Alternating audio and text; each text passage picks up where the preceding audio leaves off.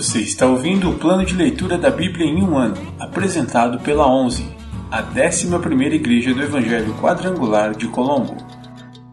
Dia 158, 7 de junho, semana 23.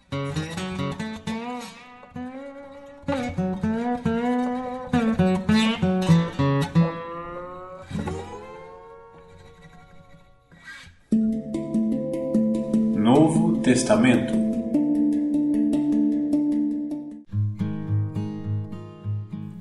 Romanos, capítulo 12. Portanto, irmãos, suplico-lhes que entreguem seu corpo a Deus, por causa de tudo que ele fez por vocês, que seja um sacrifício vivo e santo, do tipo que Deus considera agradável. Essa é a verdadeira forma de adorá-lo.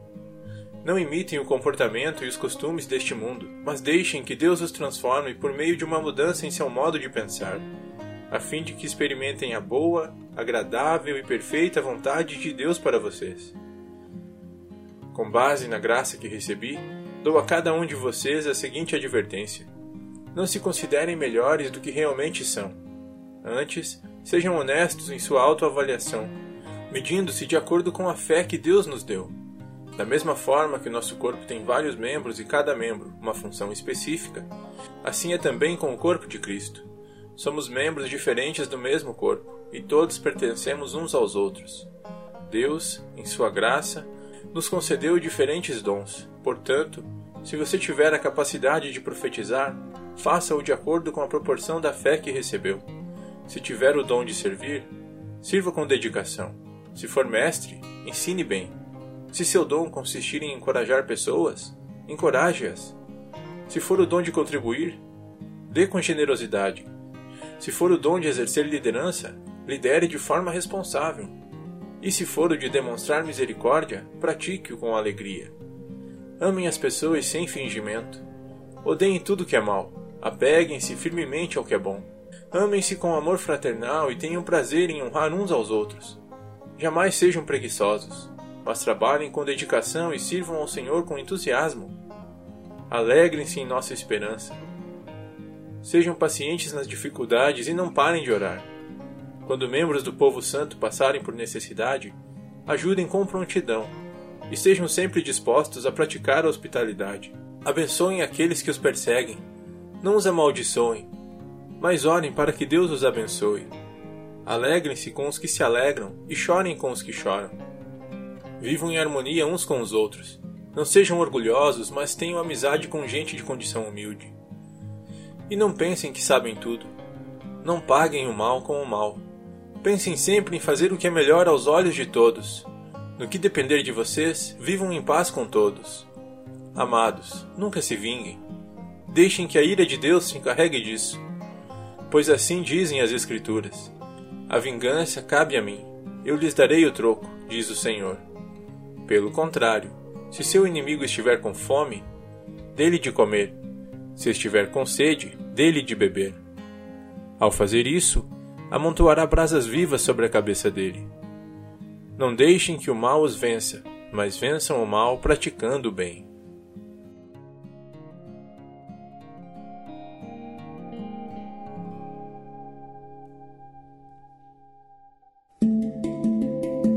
Antigo Testamento Livros históricos Primeiro livro de Samuel, capítulo 23 Davi protege a cidade de Keila. Um dia, Davi recebeu a notícia de que os filisteus estavam atacando a cidade de Keila e roubando cereais das eiras. Davi perguntou ao Senhor: Devo ir e atacá-los? E o Senhor lhes respondeu: Sim, vá, lute contra os filisteus e liberte Keila. Contudo, os homens de Davi disseram: Estamos com medo mesmo aqui, em Judá. Imagine como seria em Keila para lutar contra os exércitos filisteus. Davi consultou o Senhor novamente e, mais uma vez, o Senhor respondeu: Vá a Keila, pois eu entregarei os filisteus em suas mãos. Então Davi e seus homens foram a Keila massacraram os filisteus. Tomaram todos os seus rebanhos e libertaram o povo daquela cidade.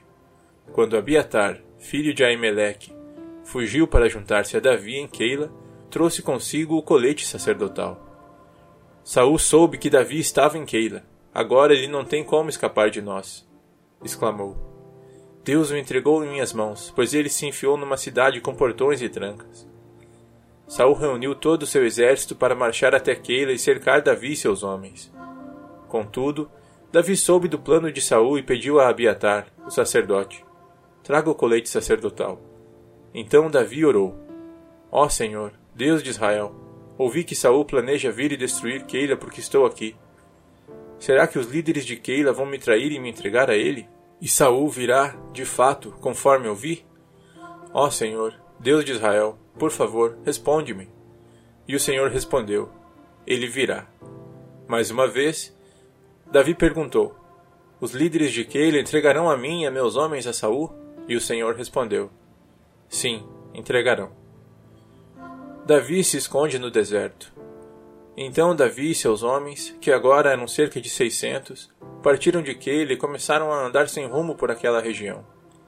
Quando Saul foi informado de que Davi tinha escapado, desistiu de ir a Keila. Davi permaneceu nas fortalezas do deserto e na região montanhosa de Zif. Saul o perseguia continuamente, mas Deus não permitiu que o encontrasse. Então, perto de Oreza, Davi recebeu a notícia de que Saul estava a caminho do deserto de Zif para procurá-lo e matá-lo. Jonatas, o filho de Saul, foi encontrar Davi e o animou a permanecer firme em Deus. Não tenha medo, disse Jonatas. Meu pai jamais o encontrará. Você será o rei de Israel e eu serei o segundo no comando, como meu pai, Saul, sabe muito bem. Então os dois renovaram seu compromisso solene diante do Senhor. Depois Jonatas voltou para casa, enquanto Davi ficou em Oreza. Os habitantes de Zif, porém, foram até Saul em Gibeá e disseram: Sabemos onde Davi está escondido. Está nas fortalezas de Oreza, na colina de Aquilá, no sul de Gesimon. Desça quando estiver preparado, ó rei e nós apanharemos Davi e o entregaremos em suas mãos. Que o Senhor os abençoe, disse Saul. Finalmente alguém se preocupou comigo. Vão e verifiquem onde ele está e quem o viu ali, pois dizem que ele é muito astuto. Descubram o esconderijo dele e voltem quando tiverem certeza. Então irei com vocês. E, se ele estiver naquela região, eu o encontrarei, mesmo que precise procurar por todo o canto de Judá. Os homens de Zif voltaram para casa à frente de Saul. Enquanto isso, Davi e seus homens foram para o deserto de Maom, no vale de Arabá, ao sul de Gesimon. Quando Davi soube que Saul e seus homens o procuravam, foi ainda mais para o interior do deserto, até a grande rocha, e permaneceu no deserto de Maom. Saul, porém, continuou a persegui-lo naquela região. Saul e Davi agora estavam em lados opostos de uma montanha e Davi fugia apressadamente de Saul. No mesmo instante que Saul e seus homens cercaram Davi e seus homens para prendê-los, chegou uma mensagem urgente para o rei, informando que os filisteus estavam atacando Israel outra vez. Então Saul deixou de perseguir Davi e voltou para lutar contra os filisteus. A partir dessa ocasião, o lugar onde Davi estava acampado passou a ser chamado de Selah Ramalecote. Depois, Davi saiu dali e foi viver nas fortalezas da região de Engedi. Primeiro livro de Samuel, capítulo 24. Davi poupa a vida de Saul. Depois que Saul voltou da luta contra os filisteus, foi informado de que Davi tinha ido para o deserto de Engedi. Então Saul escolheu três mil dos melhores soldados de todo Israel e foi à procura de Davi e seus homens perto das rochas onde viviam cabras selvagens. No lugar onde a estrada passava por alguns currais, Saul entrou numa caverna para fazer suas necessidades. Aconteceu, porém, que Davi e seus homens estavam escondidos no fundo daquela mesma caverna. É sua oportunidade, disseram os homens de Davi para ele.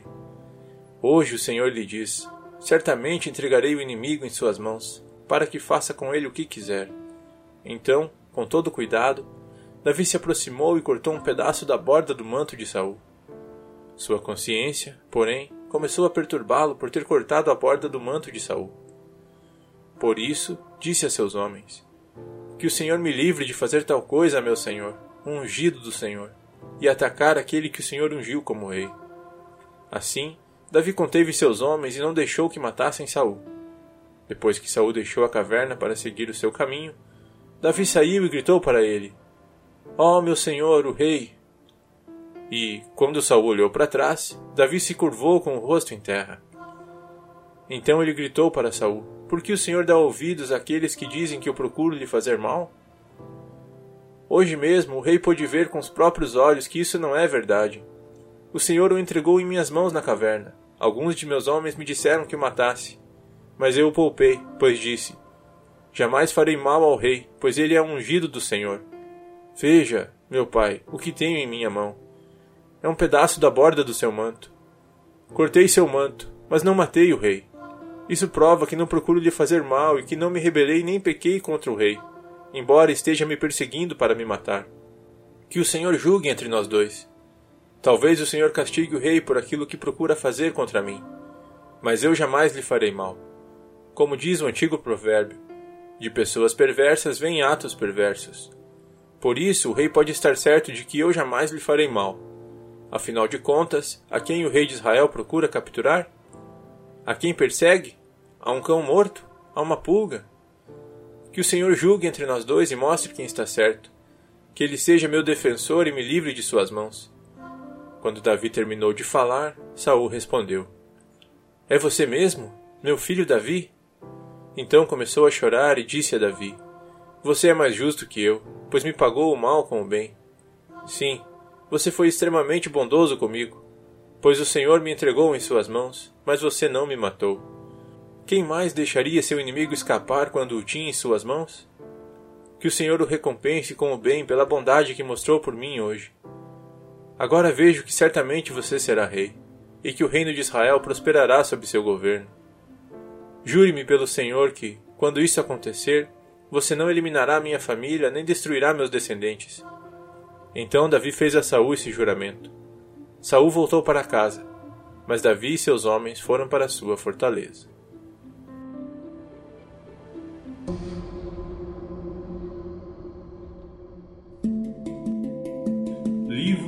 Poéticos.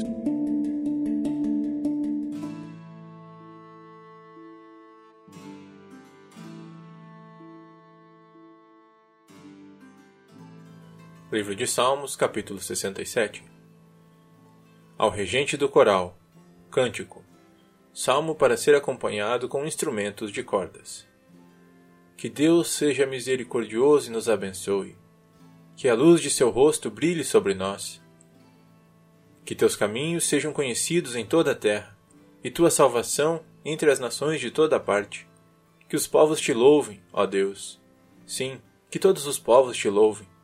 Que o mundo inteiro cante de alegria, pois governas os povos com justiça, e guia as nações de toda a terra. E guia as nações de pois governas os povos com justiça e guias as nações de toda a terra.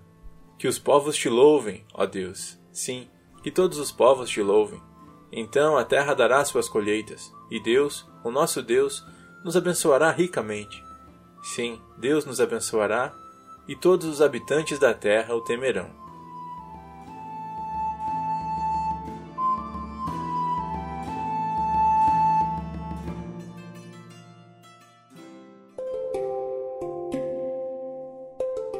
Versículo da semana.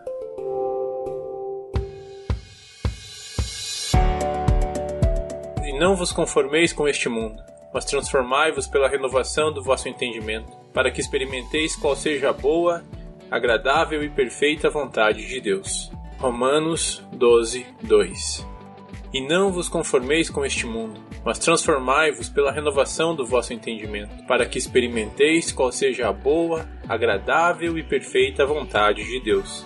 Romanos 12, 2 E não vos conformeis com este mundo, mas transformai-vos pela renovação do vosso entendimento, para que experimenteis qual seja a boa, agradável e perfeita vontade de Deus. Romanos 12, 2